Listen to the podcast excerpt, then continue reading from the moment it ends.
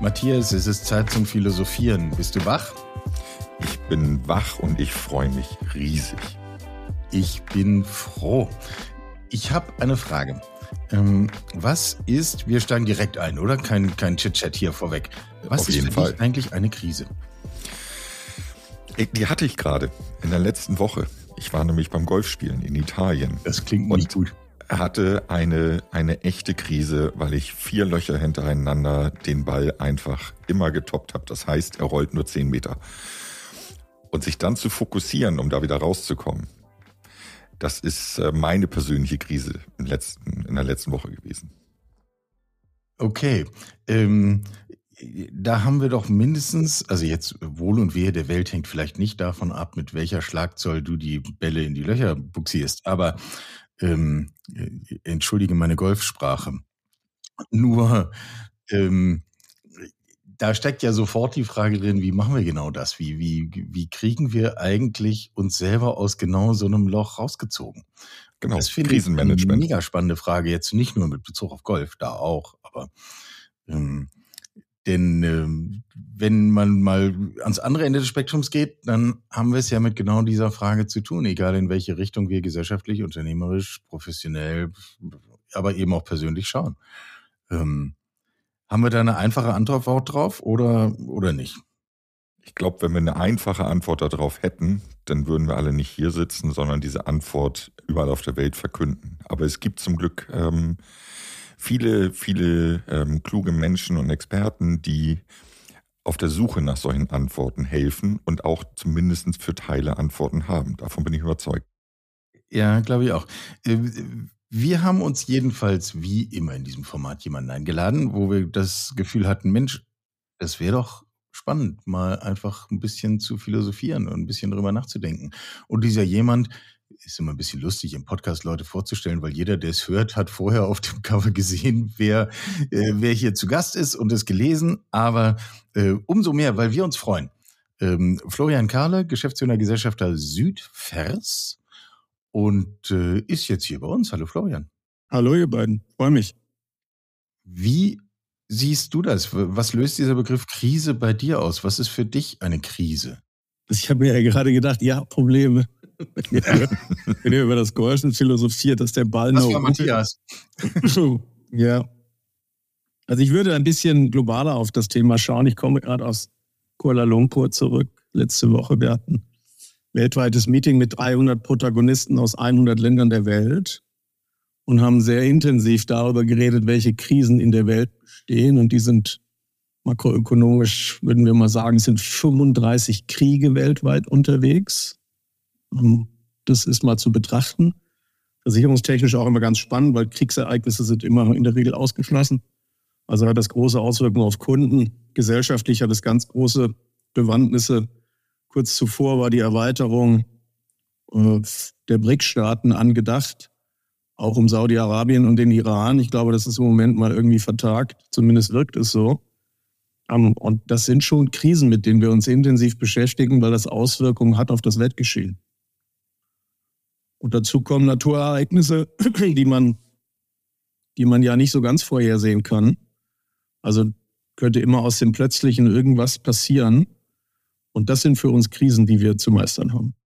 Jetzt steigen wir direkt voll ein und ähm, meine, meine Golfkrise packen wir mal ganz schnell beiseite, sondern ähm, ich finde das spannend, wie du das jetzt sagst, dass ihr da zusammensaßt. Das äh, World Economic Forum hat ähm, in seiner äh, Risk-Analyse ähm, unter den Top 10 acht ähm, High-Risk ähm, oder potenzielle Krisen aus dem, ähm, ich sag jetzt mal, Klimabereich, ähm, Naturkatastrophen und die anderen sind eben genau das, was du sagst, Krieg ähm, und, und ähm, der, der daraus ähm, resultierende Wandel, Flucht ähm, spielt ein großes Thema. Jetzt seid ihr, ich steige da mal voll ein, als Südvers, ähm, traditionelles Familienunternehmen, ähm, auf den ersten Blick, auch vom Namen her, deutsch, lokal, ähm, alt verwurzelt. Was, was ist eure ähm, Rolle? Ähm, wie, wie siehst du dich da? Wie seht ihr euer Unternehmen in diesem globalen und, und was kannst du mit uns da teilen? Also wir machen seit über 30 Jahren internationales Geschäft. Wir haben bei uns im Hotzenwald am Küchentisch ein internationales Netzwerk gegründet, heißt heute WBN, Worldwide Broker Network, ist das drittgrößte Netzwerk aller Versicherungsmakler weltweit. Sehr groß geworden. Es sind ungefähr 115 Partnerbetriebe in über 100 Ländern der Welt, die sich zweimal pro Jahr persönlich treffen und austauschen, über viele Dinge sprechen, philosophieren, teilen. Ich würde mal in den Vordergrund rücken, dass wir vor allem voneinander lernen. Wir, wir bleiben politisch völlig neutral. Das heißt, wir nehmen in der Regel auch keine Statements ein, sondern wir versuchen, Fakten zu rationalisieren, für Kunden Lösungen herbeizuschaffen, ähm, um das Wirtschaftsgeschehen aufrechtzuerhalten. Das ist der Sinn und Zweck von Versicherungen Risiken zu beobachten, zu betrachten, zu bewerten und dann umzuwandeln. Und dazu zählen all diese Dinge. Flucht, also Menschen auf der, im Wandel, Klima, das Thema Cyber. Wenn man Israel annimmt, wir haben irgendwie einen großen Fokus in den letzten Jahren auf Cyber-Attacks und Cyber-Themen gelegt. Und wenn man mal schaut, dass, dass im, im Gazastreifen irgendwie 3000 analoge Raketen da irgendwie reingetransportiert wurden, mit dem Fahrrad, mit was auch immer, ja, dann hat irgendwie alle Welt versagt, weil man sich so in der Digitalisierung versunken ist und dann plötzlich irgendwie diese analogen Kriegsereignisse wieder ausbrechen. Und das ist für uns irgendwie komisch. Das hat, damit hat auch keiner gerechnet. Ähm, also ist das seltsam. Und wir waren gerade, ich hatte ein, drei Tage vorher hatte ich eine Einladung an viele Kunden rausgeschickt für die Reise nach Tel Aviv, um in die Cyberszene einzutauchen, das zweite Mal. Und irgendwie haben wir dann kurz danach alles zurückgezogen, haben gesagt, geht nicht, ja, weil wir sind irgendwie in so einem offenen Kriegsereignis. Und das ist egal, ob wir jetzt über Ukraine, Russland sprechen oder Aserbaidschan, Armenien oder über Kosovo oder über Israel oder über Jemen oder also you name it. Das sind 35 Ereignisse, die eben aus unserer Sicht große Auswirkungen haben, gesellschaftliche Auswirkungen haben. Und dann, daneben gibt es dann eben Naturereignisse, die passieren. Ja, die, da tun mir die Menschen immer ein bisschen leid, weil diese Ereignisse gehen dann unter, dann rüttelt es irgendwie, dann verlieren 3000 Menschen ihr Haus, ähm, die sowieso nicht versichert sind. Ja, aber es ist auch humanitäre Themen, die damit mitschwingen. Ähm, und das sind, glaube ich, Krisen, über die man sprechen sollte. Und ich, ich finde, da hat auch die Presse ein bisschen was zu beizutragen, dass wir nicht immer nur diese, diese Top-Ereignisse nach vorne rücken, sondern was hat es eigentlich für Auswirkungen? Was bedeutet das eigentlich auf Sicht? Es geht ja auch um Einordnung meiner, meiner Meinung nach. Äh, ich habe gerade gelesen, dass wenn die Waldbrandsaison in Kanada schreckliches Wort eigentlich, Waldbrandsaison, aber so, so wird es mal bezeichnet, ähm, in diesem Jahr so weitergeht wie bislang, dann äh, wird dort zum Jahresende eine Waldfläche abgebrannt sein, ungefähr so groß wie die Hälfte aller Staaten auf diesem Planeten. Das ist das größte Land der Welt. Wir haben das gerade in Australien hinter uns gebracht, weiß nicht, ob ihr euch erinnert, also nicht lange her. Ja? Also wir sprechen über Hurricane Season, wir sprechen über Flood Season, wir sprechen über Waldbrand Season. Also äh, da, da, da irre wenn du jetzt aber mit diesen Menschen aus aller Welt und auch entsprechend ihren Perspektiven zusammensitzt und ihr über diese Risiken redet und über diese Krisen, wie unterscheidet sich eigentlich der Blick? Ja, wir versuchen immer eine gewisse Objektivität einzunehmen und eine gewisse Subjektivität doch gelten zu lassen. Also das heißt, der Landesblick bleibt und die Interessen des einzelnen Landes und, und in Südamerika ist das Thema Amazonas und in Nordamerika ist das Thema Wald und so. Also da gibt es ganz viele subjektive Themen Makroökonomisch würde ich es jetzt mal so handhaben wie, wie mit unseren Raumfahrern, die diese schönen Bilder geteilt haben, auf die Erde von oben zu schauen. Und diese, die, wenn man diese Bilder betrachtet, dann ist das schon ein fragiles System, in dem wir uns bewegen, mit dem man irgendwie umgehen muss. Meine Behauptung ist ja, wir werden bei den Naturereignissen nichts beeinflussen. Ähm, ja, und kann man eine andere Meinung sein, aber ich glaube, im Moment naturwissenschaftlich ist nicht bewiesen, dass der Mensch so viel Einfluss übt, ausübt, dass sich das verändert, sondern dass die Erde sich gibt und nimmt, wie sie braucht. Und wenn man das ganz von ganz weiter Flughöhe mal betrachtet, dann ist das ein fragiles System, in dem wir uns bewegen und wir waren danach. Also da gab es schon was vor unserer Zeit. Und in der jetzigen Zeit müssen wir eben leben und lernen, damit umzugehen.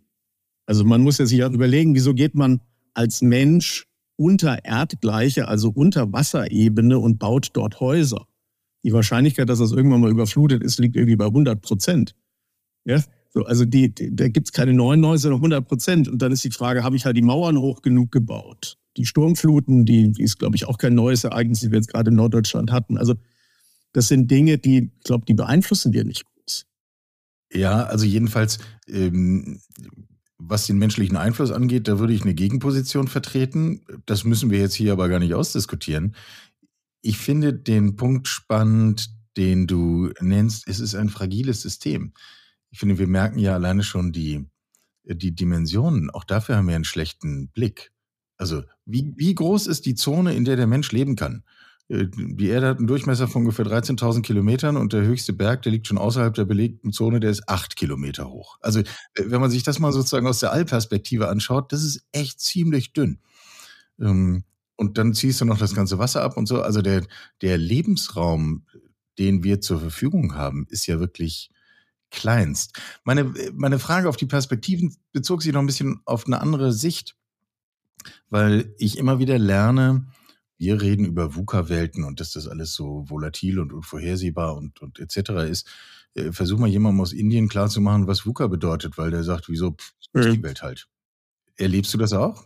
Nein, ich glaube, die Awareness, insbesondere in unserer Branche, dass es fragil ist, äh, die ist schon groß gegeben, weil wir mit sehr vielen Ereignissen zu tun haben versicherbaren und nicht versicherbaren Ereignissen. Hm, wir versuchen in der Branche ja vieles vorhersehbar zu machen. Also auch die Analysten, die Mathematiker, die Wirtschaftswissenschaftler äh, nach vorne zu rücken und zu sagen, sagt uns doch mal, was passieren wird. Ja, weil man will ja Berechnungen anstellen, um das auch versicherbar hinzubekommen. Das ist, glaube ich, die Herausforderung für unsere Branche, weil das ist Trial and Error. Das ist viel Erfahrung aus der Vergangenheit und dann muss man am Ende ableiten, das so oder klappt das so nicht? Ich, ich sag mal, das klappt eigentlich ganz gut. Würde mal sagen, die, die Bücher sind im Moment nicht so auskömmlich, wie der Versicherer sie bräuchte, um langfristig erhalten zu bleiben. Wir reden auch über Nachhaltigkeit. Was heißt das überhaupt? Also er muss auch genügend Geld bekommen dürfen, um am Markt agieren zu können für, für diese Themen. Da kommen neue Risiken dazu. Also vor, vor ein paar Jahren hat über Cyber keiner geredet, vor ganz vielen Jahren hat keiner über DNO geredet. Also kommen immer wieder neue Themen dazu. Das, das Thema Extremus durch Terror, das geht natürlich äh, irgendwie auch in, in, im Moment ein bisschen unter. Das ist aber gang und gäbe gewesen. Also da, glaube, da muss man sich anpassen, der Zeit anpassen. Die, die, da kommen immer wieder neue Themen dazu. Und ich glaube, da ist eine gewisse Schnelllebigkeit drin und Anpassungsdynamik, die wir hinlegen müssen. Das gelingt aber gut. Und wenn wir in diesem Verbund dann sprechen, dann merkt man, das ein oder andere Land ist schon ein bisschen konservativer unterwegs, der eine oder andere ein bisschen progressiver. Auch das ist spannend zu erleben. Jetzt ähm, würde ich gerne nochmal auf die Ebene zurückgehen, ein bisschen mehr ins Philosophieren kommen. Ihr unter euch, sagen wir mal bei euch im Kreis, ihr habt alle ein gemeinsames Interesse, nämlich möglichst große Vorhersagen, Wahrscheinlichkeiten zu treffen, um ein versicherbares Risiko zu kreieren für eure Kunden. Das heißt, ihr beschäftigt euch qua eurer Aufgabe täglich damit. Du hast aber vorhin zum Eingang gesagt, ähm, die, die Presse und, und allgemein sollte vielleicht auch mal Sachen anders nach vorne und immer nicht nur Großereignisse.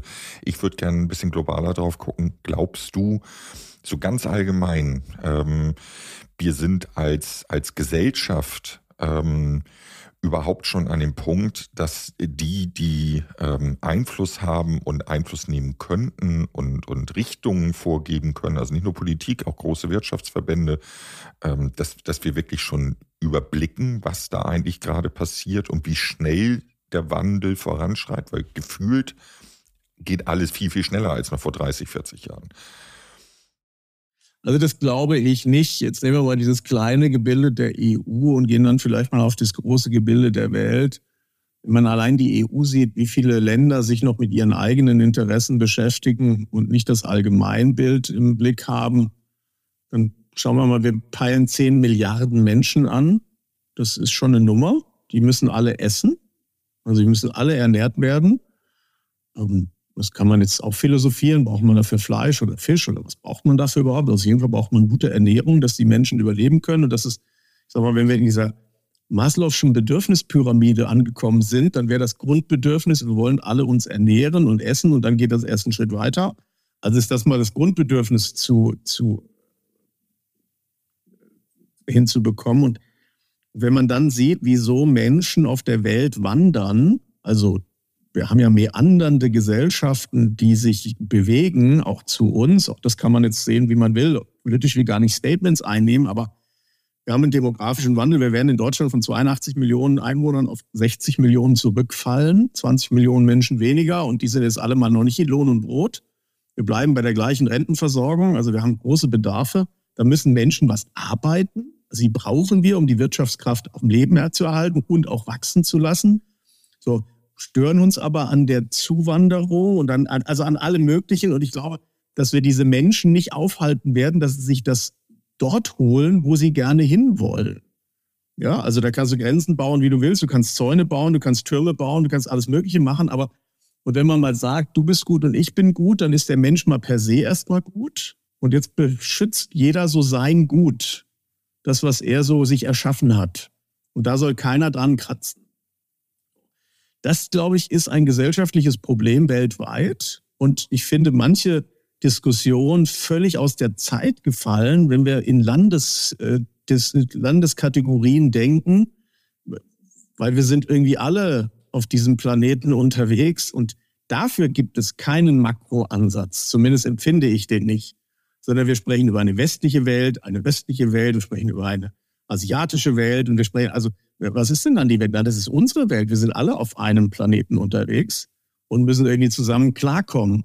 Und auch so ich sag mal, so, so, so Verdrängungskriege, so Ländergewinnungskriege, die finde ich völlig aus der Zeit gefahren. Das passt eigentlich überhaupt nicht mehr in das Weltgeschehen rein. Ähm, oder auch Relig sorry to say, so religiöse Themen, ja. Also kann doch jeder, üben wir uns mal ein bisschen in Toleranz. Kann doch jeder denken, was er will und kann jeder das glauben, was er denkt. Das ist, glaube ich, irgendwie, das muss man nicht dem anderen noch aufoktroyieren da ist viel Nachholbedarf. Und, und, wenn wir über Nachhaltigkeit sprechen und denken wollen, dann ist das vielleicht der langfristige Charakter, wo wir hin müssen, dass die Gesellschaft sich auch darüber Gedanken macht, wie wir gemeinsam funktionieren. Jetzt sind wir ja aber ganz direkt am spannenden Punkt, weil äh, du forderst ein, lass uns weiter gucken. Lass uns langfristig denken. Lass uns da, wo es sinnvoll ist, auch eine Vogelperspektive einnehmen. Ich unterschreibe alles, was du gesagt hast. Ähm, wir, wir müssen anerkennen, dass andere Menschen auch gut sind und dass sie Bedürfnisse haben. Und äh, wenn man das mal verstanden hat, dann geht man auch anders miteinander um. Alles, alles richtig. Ähm, gleichzeitig, wenn wir Krisen erleben, tun wir genau das Gegenteil. Dann, dann schalten wir in einen Krisenmodus, der uns ja. zu einer Kurzfristigkeit nötigt. Und das sind ja also die, die Anthropologen sagen, das ist übrigens genau der Grund, warum wir leben. Also das ist ein Erfolgsfaktor, weil wir irgendwie im Zweifel wegrennen, wenn hinter dem Stein ein Löwe sein könnte. Also kurzfristiger Aktionismus ist ein Erfolgsmodell. Und jetzt merken wir gleichzeitig, dass das ja eben, äh, also steht ja in Spannung. Äh, wie lösen wir das auf? Also was man, was ich vielleicht spannend finde, heute aus heutiger Sicht zu sagen, könntet ihr ja mal irgendwie recherchieren, wieso das so ist wieso die Philosophen alle hunderte Jahre tot sind und wo die neuen Philosophen denn herkommen. Also es gibt ja niemanden mehr, der sich über das Weltgeschehen so Gedanken macht und diese auch teilt, ohne gleich öffentlich gesteinigt zu werden, ähm, weil man das eigentlich gar nicht hören will. Und dieser kurzfristige Aktionismus und dieser, die Themen, die sich auf das eigene Land beziehen, die, dieser Patriotismus, das ist, das ist irgendwie äh, schick. Ja, so, das wird irgendwie gutiert. Und sobald du dich irgendwie für, für Weltgeschehen einsetzt, dann ist das schon ein politisches Statement oder ein religiöses Statement oder. Aber dieser, dieser globale Blick, der fehlt. Und das ist die Frage, wer nimmt das ein? Und eigentlich könnte es ein leichtes sein, dass sich ein großes Land wie Amerika, ein großes Land wie China zusammenrauft und sagt, wir haben gemeinsame Interessen auf diesem Planeten, die sind eben in unterschiedlicher Ausprägung. Aber wir kriegen das irgendwie gemeinsam hin. Aber das passiert ja so nicht. Und, und vielleicht ist da der Mensch nicht intelligent genug, im Moment diese Kurve im Knoten, den, den Knoten im Hirn aufzulösen, zu sagen, wir müssen hier irgendwie alle funktionieren, gemeinsam. Und wir werden niemanden verdrängen, weil die werden sich wehren und wir werden alle irgendwie ernähren müssen und unterbringen müssen und die wollen alle wohnen und die wollen alle schlafen und die wollen alle arbeiten und die wollen Geld verdienen und die wollen irgendwie sich was erarbeiten, ja, irgendwas schaffen. Auf einen Selbstzweck. Irgendwann kommt man in diese Frage der Sinnhaftigkeit. Was soll das überhaupt, dass man existiert? Und das, ich glaube, diese, wenn man in dieser Pyramide nach oben wandert, ich glaube, das Bedürfnis wird von jedem bleiben, dann wird man auf diese Frage wieder stoßen. Und wenn es nicht wir sind, ja, die mal sowas nach vorne bringen, ja, dann wird es wahrscheinlich keiner sein. Also ich kann das nur bestätigen. Ich freue mich, dass ihr sowas anregt, ja, und dann, dass wir einfach mal drüber reden können. Was sind denn eigentlich die wirklichen Krisen in dieser Welt? Ja, äh, ja eben. Ich meine, und was wäre auch überhaupt das Gegenmodell, nicht? Äh, das weil du diese Bedürfnispyramide ansprichst. Also, würde man irgendjemandem sagen: „Ne, du darfst nur die untersten 2 Stufen, danach weiter oben ist kein Platz.“ Also, was was wäre das für ein Menschenbild? Also, wo würde Und man das intellektuell würde wahrscheinlich keiner öffentlich sagen, das Gegenmodell würde greifen. Keiner. Ja, weil das wirst ja auch gesteinigt. Nur das erste Modell, dass alle diese Bedürfnisse haben und die erfüllt werden wollen, das will auch keiner hören, weil es geht ja zu Lasten von anderen. Und das weiß ich also, so empfinden wir's, dass es zu Lasten geht, aber ich weiß es am Ende eben nicht, weil ich glaube, dass das gemeinsame Überleben eigentlich das höhere Gut ist. Insofern geht es scheinbar zu Lasten, so diskutieren wir es, aber eigentlich zu Nutzen. Ich habe ich habe so zwei Dinge, ich muss doch mal einmal politisch rein, aber ich will die gar nicht als Statement, ich will die nur mal als, als intellektuellen Ansatz einbringen. Ich habe gestern in den Nachrichten gehört, dass in diesem Israel, das ja bebombt wurde, 1,5 Millionen arabische Israelis wohnen. Ja. Das war mir so nicht, also nicht mehr so visibel, nicht mehr so neu, nicht mehr so, ja, und die sagen, was, was, was soll denn das? Also, ja.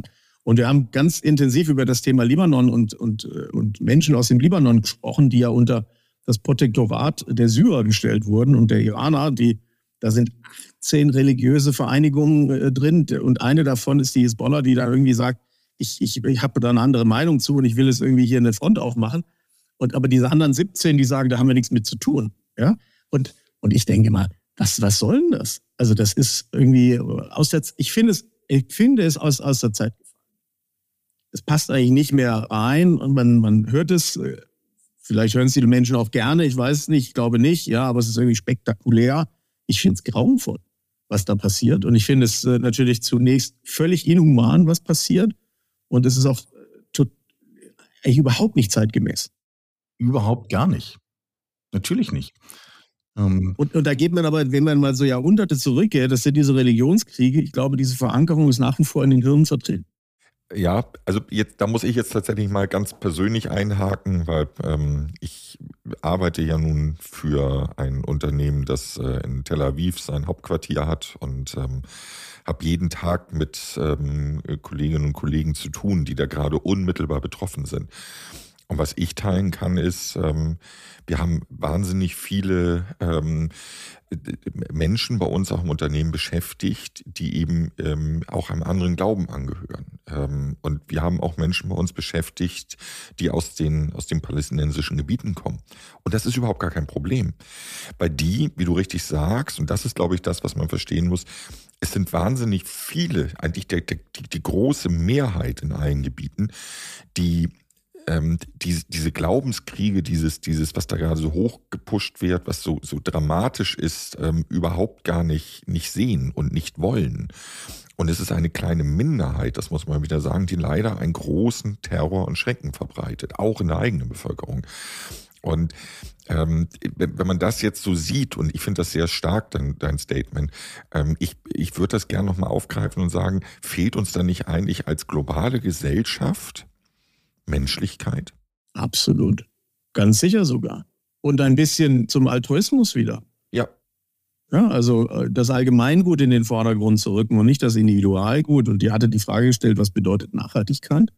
Und für uns ist Nachhaltigkeit eine gewisse Langlebigkeit, eine Langfristigkeit, ein langfristiger Blick. Und, und dafür, jetzt gehe ich nochmal auf den deutschen Markt zurück, ich glaube, dass deutsche Familienunternehmen insbesondere dafür stehen. Das ist das, was viele von außen auch betrachten und, und, und auch gerne nacheifern würden. Das ist ein sehr hohes Gut, das wir als Gesellschaft teilen. Und diese Firmen sind eben auf Langfristigkeit ausgelegt. Und das ist was, das ist auch ein Trend, den ich nicht schön finde. Es ist ganz viel Gewinnmaximierung, Optimierung und Verkauf momentan äh, am, am Markt das, das hat mit Nachhaltigkeit und Langlebigkeit nichts zu tun. Das ist persönliche Bereicherung und Gewinnoptimierung zu einer kurzfristigen Zeit. Von einigen wenigen Akteuren könnte man noch ergänzen. Genau, von genau. einigen wenigen Akteuren und das ist nicht zum Allgemeinwohl.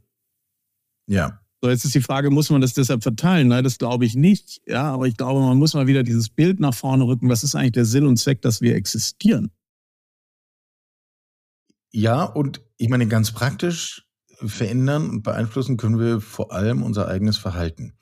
Und da würde ich jetzt gerne unser Gespräch noch ein bisschen hinlenken und fragen, wenn wir denn dieses Bild haben miteinander und wenn wir das als etwas, etwas Gutes und Richtiges begreifen, zu sagen, wir wollen langfristiger denken, wir wollen auch den allgemeinen Nutzen als solchen wahrnehmen ähm, und auch wertschätzen.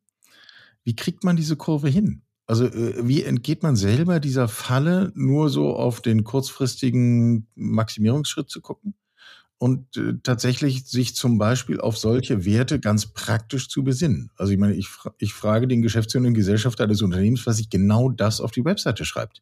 Wie macht ihr das? Also mir ist da spontan bei der Frage, die kannte ich ja vorher, das muss ich aus dem Nähkästchen plaudern, ganz spontan das Thema der Buddenbrocks eingefallen.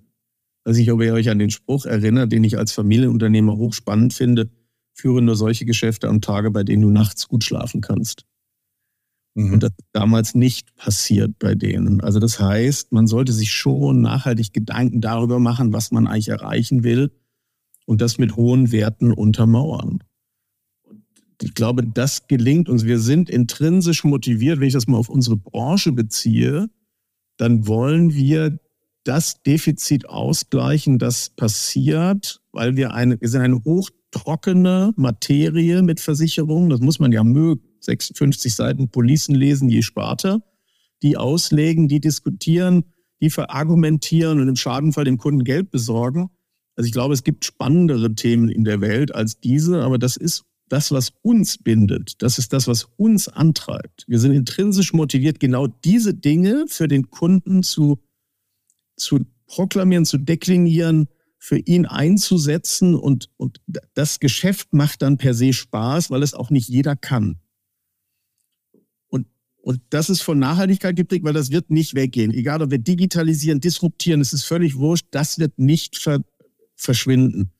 Und, und unsere Leute, wenn wir die, wir hatten die Woche 30 neue Mitarbeiter, die wir eingestellt haben, in einem Einführungsseminar, da war die Frage Werte, Kultur, was soll das? Was, wieso machen wir das überhaupt? Wieso müssen wir wachsen?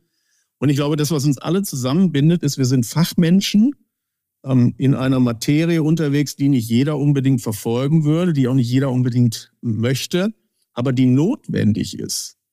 Die sinnhaftig ist und notwendig ist. Und in dieser Welt wollen wir uns bewegen und das wollen wir nach bestem Wissen und Gewissen. Jetzt ist das eure Seite. Ähm, mhm. Geschäfte macht man ja aber immer mit, mit mindestens zwei Parteien, eher mehr. Und dein Butenbrock ähm, Zitat, das ist, ich komme aus Hamburg, Hamburger Kaufmannsfamilie. Mein ähm, Vater lebt leider nicht mehr, aber der hat halt auch immer gesagt, ähm, was du nicht mit Handschlag tagsüber äh, bei Licht und Tage und jeder sieht's ähm, äh, beschließen kannst, ähm, das lässt dich nachts nicht los. Also im Endeffekt genau dasselbe. Ähm, nun hat sich aber die Gesellschaft gewandelt. Also wenn ich mal zurückblicke vor, vor 30 Jahren, als mein Vater mir noch viele Weisheiten mitgegeben hat, ähm, war es noch anders. Heute äh, habe ich ja Partner, die gewinnoptimiert ähm, unterwegs sind und alles. Das heißt, man muss auch selber sehen, will ich ein Geschäft machen oder nicht. Ähm, wie, wie hat sich das bei euch gewandelt? Also äh, merkt ihr auch das in eurer Branche oder ist es tatsächlich da noch, ich sag mal, stabiler, weil klarer umrissen, was zu tun ist? Also ich würde mal zwei Dinge unterscheiden, die der Kundschaft und die unserer Branche selbst. Und, und die der Kundschaft, die, die, das, was unser Klientel angeht, da findet viel Professionalisierung statt, da findet viel Veränderung statt.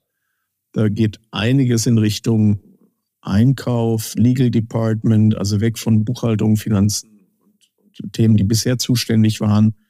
Ähm, da ändert sich was für uns, dem passen wir uns an. Das sind andere Ansprechpartnergruppen, mit denen wir uns beschäftigen in Zukunft. Und da gibt es auch Firmen, die, die müssen sehr scharf rechnen, sehr spitz rechnen. Das ist, bei Versicherungen kann das mal gefährlich sein. Deshalb will ich da mal auch philosophisch gegenhalten.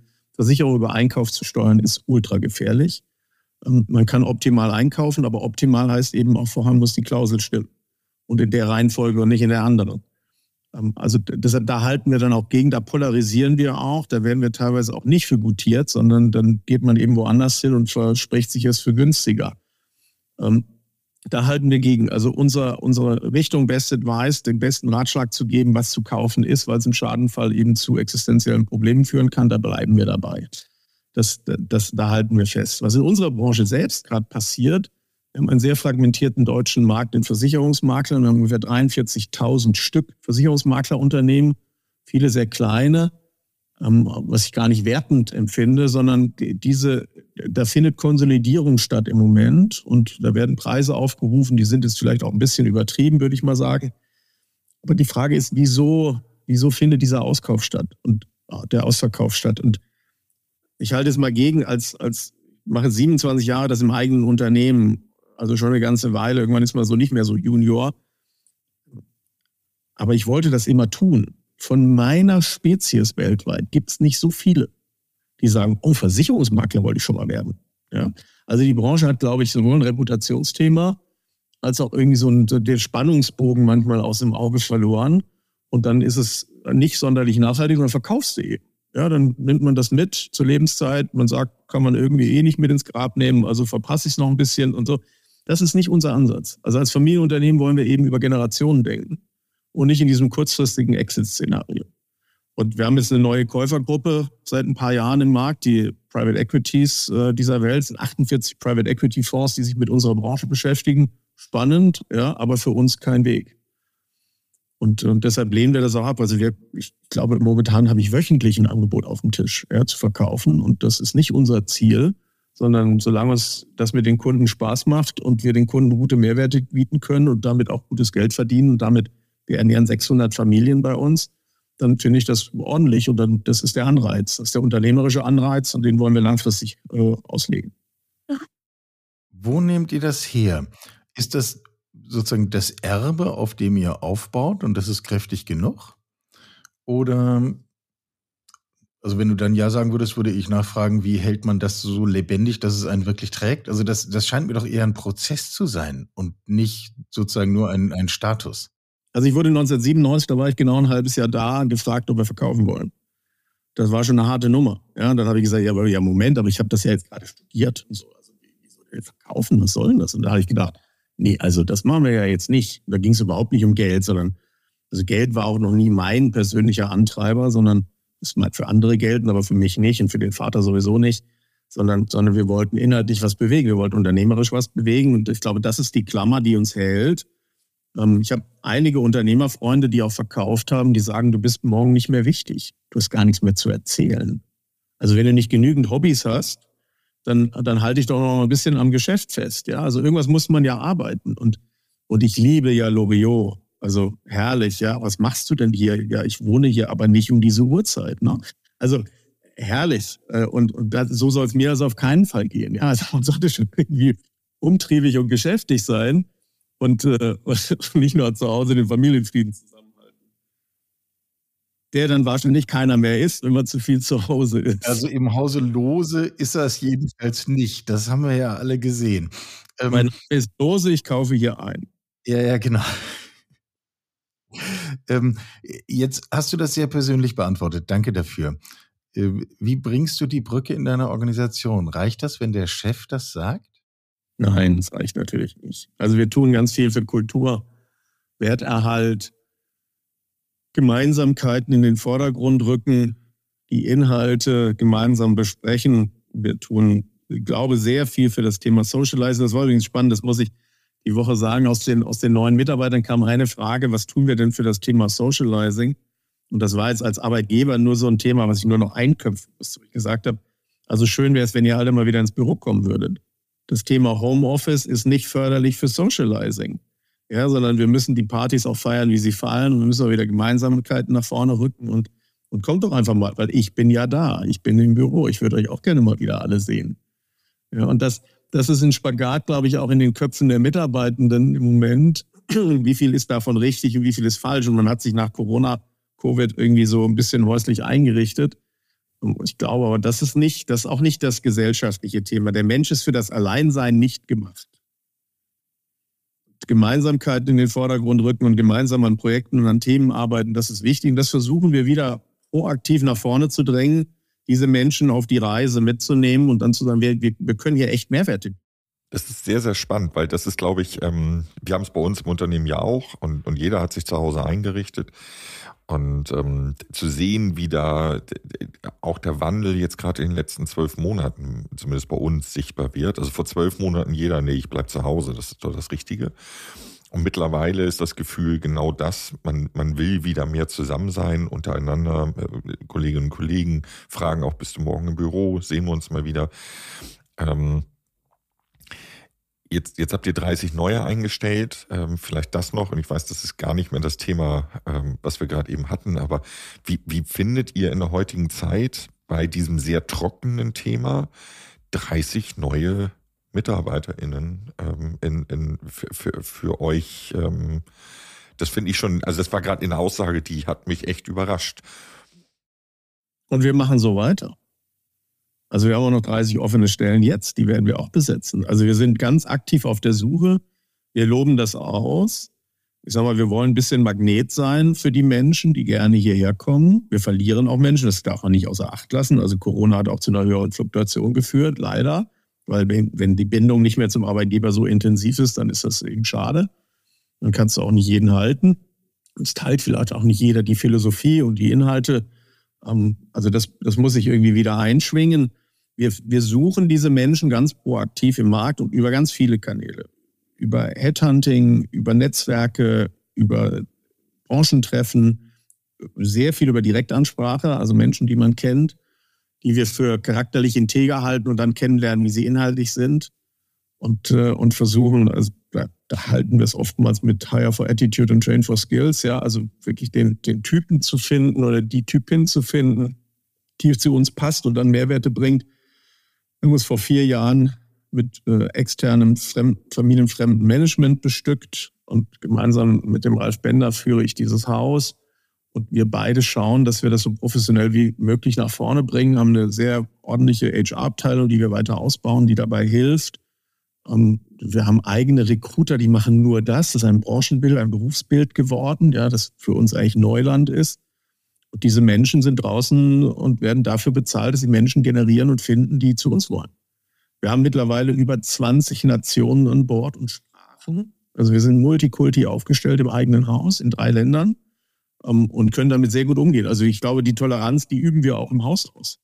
Das ist stark. Also das heißt eigentlich die, die Blaupause für vieles, was wir vorhin schon besprochen haben, was uns ein bisschen weiterhelfen würde, wenn jeder anfangen würde, so zu denken und vor allen Dingen auch zu handeln. Also Dankeschön für das Kompliment. Wir wurden die Woche gefragt, ist das denn alles immer nur Gold, was glänzt? Ja, und geht das immer nur nach oben? Natürlich nicht. In einem Unternehmen hast du immer wieder Rückschläge und immer wieder Themen, die dich zurückwerfen. Aber wichtig ist, ich sag mal, wenn der, wenn der Bindungscharakter und, und der Antriebscharakter größer sind als diese Rückfälle, die man hat, dann geht es eben weiter nach vorne. Und ich war nie der Erhalter, sondern ich war der Antreiber auch für weiteres und höheres. Ich glaube, dass es gelingt, Menschen zu finden, die diesem Haus wohlgesonnen sind und es auch für dieses Haus dann gut meinen, es nach vorne zu bringen. Und und das habe ich schon immer als Grundwert angesehen. Mir war immer das Gemeinwohl wichtiger als das Individualwohl. Und da gibt es einige, die für ihr persönliches Interesse kämpfen. Und das muss man dann eben hinten anstellen. Das nützt nichts. Und diese Menschen können gehen und sie werden vielleicht auch gehen. Ähm, aber das Gemeinwohl steht im Vordergrund. Und ich glaube, das merkt man, das zieht sich durchs Haus. Wir haben angefangen, äh, unser Gespräch, äh, in dem wir jetzt wirklich einen großen Bogen geschlagen haben, ähm, über das Thema Krise zu reden. Ähm, vielleicht binden wir es damit wieder zu. Gibt es Krisen, vor denen du Sorge hast? Also jetzt mal für, für euch als, als Organisation, als Einheit in deinem Verantwortungsbereich. Gibt, gibt es Themen, wo du sagst, das, da müssen wir irgendwie noch einen Weg finden, wie wir damit tatsächlich auf eine konstruktive Weise umgehen können? Also es sind zwei Dinge. Es ist so ein Mikroblick und so ein Makroblick. Der Mikroblick, den wir als Unternehmer immer wieder haben, das habe ich vielleicht auch geerbt, ist so eine totale Verlustangst, äh, plötzlich aufzuwachen und irgendwas ist so schief gegangen, dass das Unternehmen irgendwie kippt. Und da beschäftigen wir uns sehr intensiv mit dem eigenen Riskmanagement. eingeschätzt oder irgendwie sowas. Fehler, fehlerhaft eingeschätzt, falsch, irgendwas falsch entschieden, nicht entschieden. Also auch die Nichtentscheidung ist ja viel schlimmer meistens als die Entscheidung. Absolut. Dinge, übersehen zu haben. Und dort beschäftigen wir uns, das ist unter dem Stichwort Professionalisierung des Hauses, steht das. Dort beschäftigen wir uns sehr intensiv mit eigenem Riskmanagement. Was könnte das eigentlich sein? Und das ändert sich auch über die Laufzeit, auch mit dem Alter ändert sich das. Ich glaube, dass die Ängste im Alter eher ein bisschen zunehmen als abnehmen. Also muss man das irgendwie neutralisieren, objektivieren. das ist der Mikroblick auf unser eigenes Haus, da arbeiten wir ganz intensiv dran. Das, was ich ähm, eigentlich mindestens so spannend finde, und das möchte ich auch nochmal auflösen, Covid war prognostiziert. Also es gab Menschen, und zwar wissenschaftliche, wissenschaftliche Menschen, die haben das vorhergesehen und begründet vorhergesehen. Also nicht polemisch und, äh, und, und einseitig, sondern haben gesagt, das wird passieren.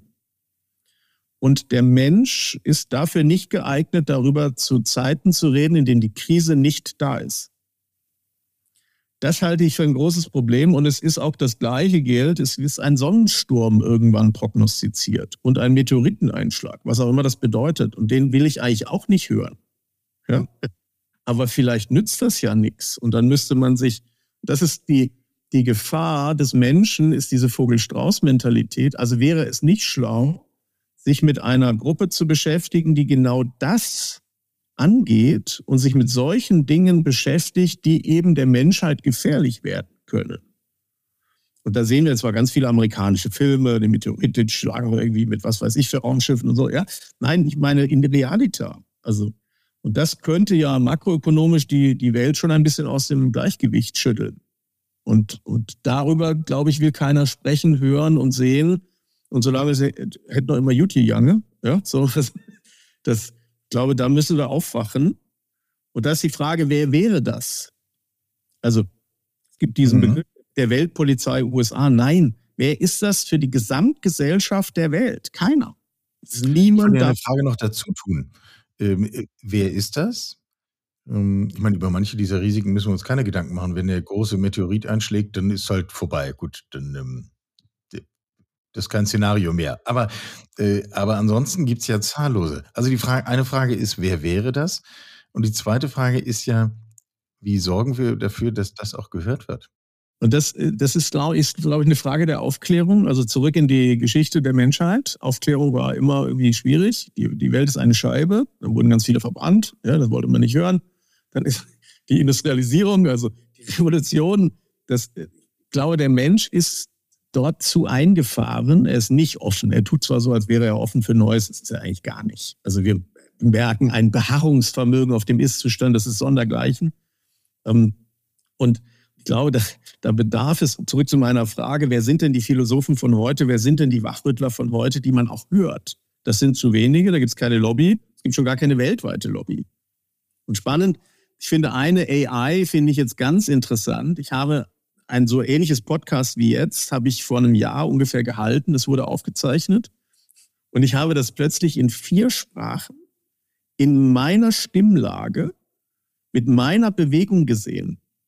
Also man könnte ja technisch auf Dinge nach vorne rücken, die jeder versteht und auch intellektuell versteht, also inhaltlich nicht irgendwas vorgegaukelt, sondern da, da könnte man was draus machen. Aber ich behaupte ja immer noch, der Mensch will das gar nicht hören und lesen weil es ist gefährlich und es ist irgendwie abwegig und es passiert nicht und es darf nicht passieren.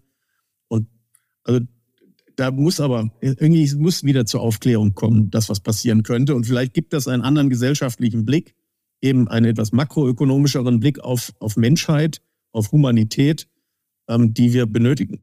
Don't Look Up, der Film. Das ist, es schoss mir sofort im Kopf, weil ähm, ich glaube, und das teile ich, äh, lieber Florian, ähm, die, die Sicht darauf, ähm, dass die Menschen das nicht hören wollen. Also ich nehme es ja auch in meinem direkten Umfeld mit, in der Firma, bei vielen Sachen, selbst jetzt äh, Israel-Konflikt, man redet mit den Kollegen, aber bestimmte Themen werden trotzdem nicht gehört, werden ausgeblendet.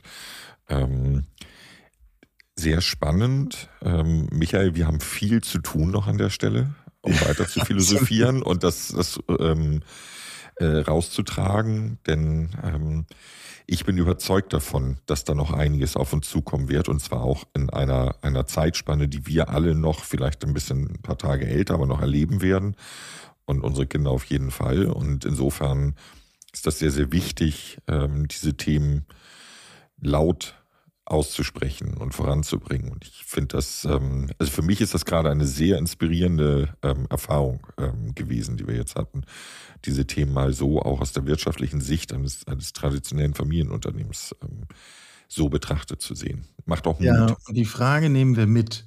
Äh, die Frage nehmen wir mit, wie wie verschaffen wir dem Gehör? Ja.